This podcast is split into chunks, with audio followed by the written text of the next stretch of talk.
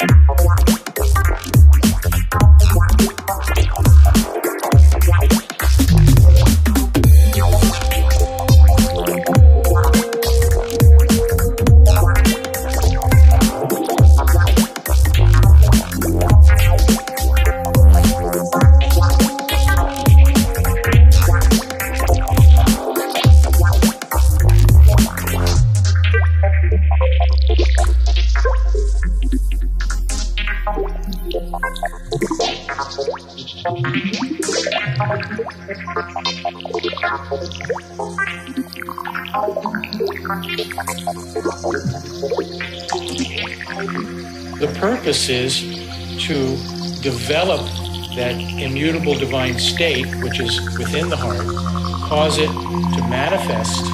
And what happens is we start to perceive, move, live with the intuitional mind.